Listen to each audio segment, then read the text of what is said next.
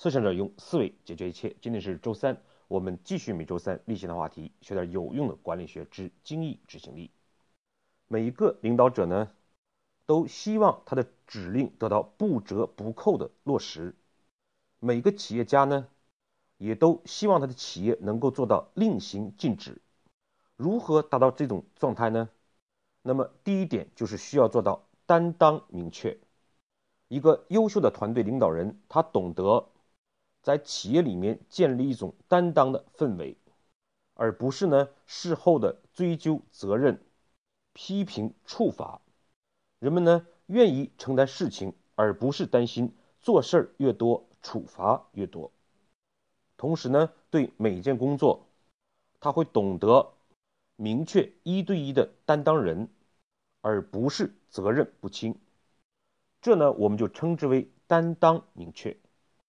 好了，当我们明确担当之后，为了避免双方对于工作内容的理解不一致，导致呢员工费了九牛二虎之力，最后发现呢所做的并非需要的，因此呢我们就需要做到明确工作。应该讲，对一个指令，如果我们能够做到。明确担当、明确工作的话，就可以避免百分之四十的令不行、禁不止的事情了。那么呢，今天我们讲第三个明确，明确预警。如果做到这一点呢，就至少能解决百分之四十以上的企业不执行、不服从的状态了。什么叫预警呢？预呢，就是预先的预。警呢，就是报警的警。我们做一件事情呢，总要达到最终的某个状态。为了保证这个过程行动能够正确方向不发生偏离，就需要呢对它的过程进行过程管理。所以呢，预警的预，就是要找到达到最终状态的中间的一些关键点。比如说，为了避免酒后驾车导致事故，我们呢不是在出现事故之后去处理，而是提前呢去检查酒驾。那么，通常警察就会在相关的地段、容易发生酒驾的地方设置呢关卡。所以呢，预就意味着我们找到做成一件事情或者避免一件事情。过程控制的关键点，那么何谓警呢？警意味着权利，意味着他对你不合规、不符合要求的事情，可以做出警告甚至处罚。所以呢，你发现他酒驾没有用，而只有警察呢，才能达到这样的目的。所以事实上，在我们的生活中，有很多这样的预警机制。只不过呢，我们很少去举一反三，在我们企业的管理过程中，去有意的应用预警这种机制，来避免不执行的令行禁止的问题。比如说，一个再不守交规的司机，当他看到摄像头的时候，马上呢就会乖乖的遵守交通规则。而同样，一个喜欢抽烟的人。他无论如何也不会躲在高铁的洗手间里面偷偷的吸烟。一个酒鬼呢，也不会在有警察的地方去酒驾。人的本性呢，可能是善良的，但是人的行动呢，往往会有很多诸如惰性、拖延、喜欢安逸等这样的缺点。人皆如此，所以有的时候。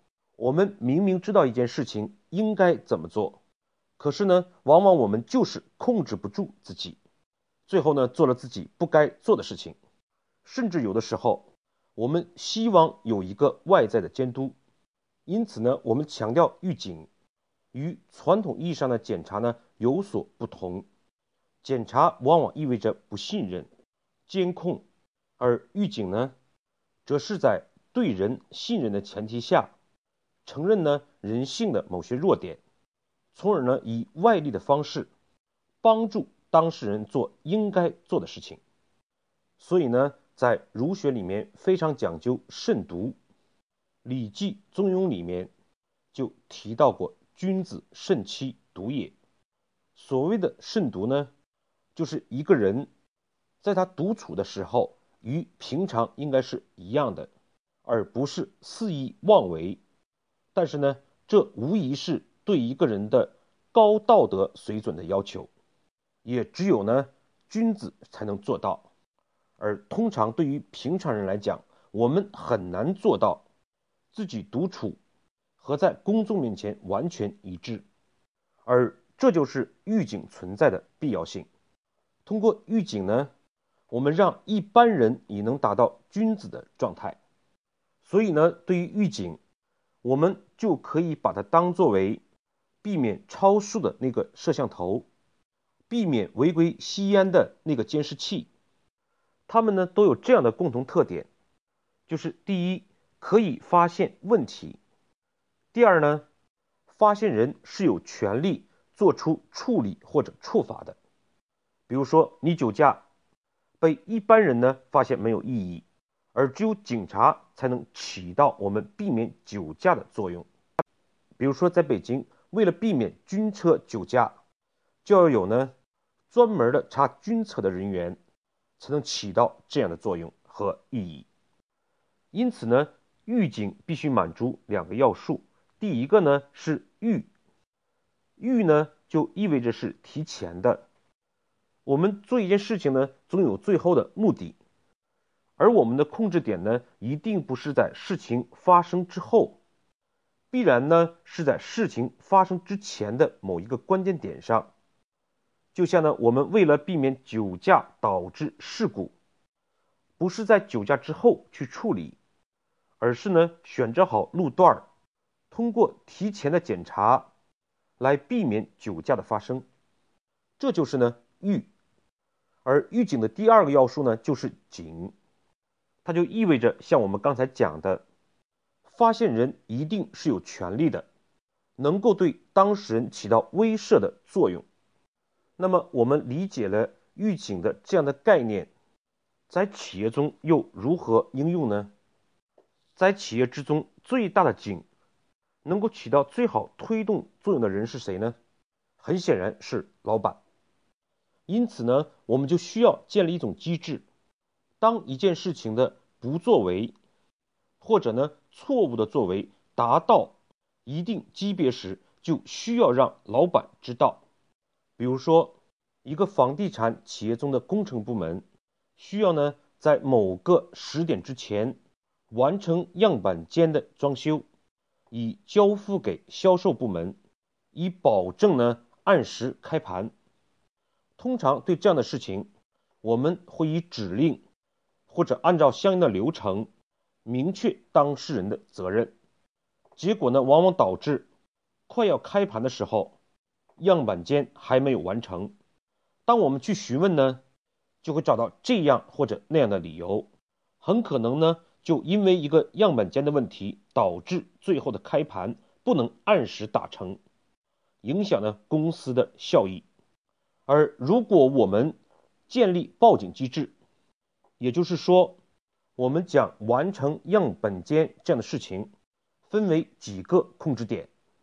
比如说，什么时间开始施工，什么时间开始软装，对每个控制点呢，我们规定相应的时间。对每一个控制点呢，如果延迟的天数超过了规定的期限，那么这个事情就会反映到老板那里。一般情况下，我们三天以内会反馈到副总，一周呢会在公司的。周会议上，公司的例会上公示，而而超过十天呢，这件事情就会反馈到老板那里。假设呢，我们有了这样的一个机制，它有什么好处呢？会不会老板每天都忙着处理这样的事情呢？恰恰相反，由于呢，当事人知道在过程之中的某一个节点延迟的天数达到一定数量时。老板就会过问这件事情，人们当然不希望这样的事情发生，所以呢，自然呢就尽力的提前完成相应的工作。这个道理就像我们高铁的洗手间里面有报警装置，可是呢，我们很少看到报警装置响起，原因就在于它具有一定的威慑作用。如果呢，我们不设立这样的报警，反而呢，很多事情会反映到老板那里，但通常呢，都是事情由小问题变成大问题，大问题呢变成重大的事故。到这个阶段呢，事情已经很难解决了。而当我们建立这样一个通道，让每个人都知道一件事情的拖延，或者呢，让每个人呢都知道事情的拖延或者发生错误，达到一定级别就会被老板知道。这等于是建立了一种机制，利用呢老板的权威和他的影响力，督促事情提前的完成。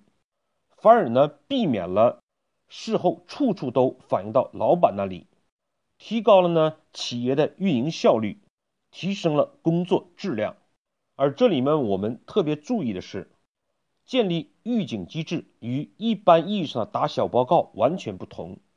这种机制呢，必须由公司层面建立，也就是说，这种信息流到老板那里，是基于制度机制而产生的。与当事人呢没有关系，就像高铁的洗手间里面那个警报器是否响起，与任何人都没有关系。这一点呢是尤为重要的。因此呢，一个企业的经营，它都需要最后的成果。我们分析其需要的条件，找到相应的关键点，就可以呢提前设立这样的预警装置，让问题呢提前被发现。让工作呢得到更有效的进行，这方面的工具呢，我们叫企业的三局预警。我们有时间呢，会在其他的模块里面跟大家做进一步的详细交流。而在执行力里面，我们有这样的一个概念和简单的应用就好了。好，我们对今天内容做一个回顾。第一，明确预警是企业里面最有效的。执行工具，企业很多的问题都是因为缺少预警机制造成的。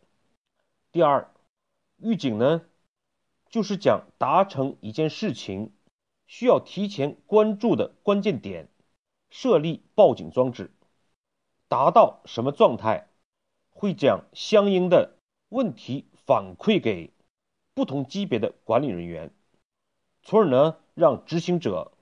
一直处在透明的、公众的状态之下，从而达到提前发现问题、加快工作节奏、提升工作质量的目的。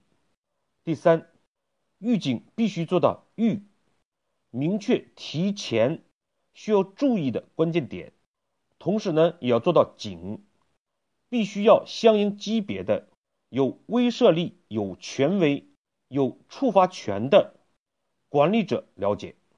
好，今天的分享呢，我们就到这里，谢谢各位的收听。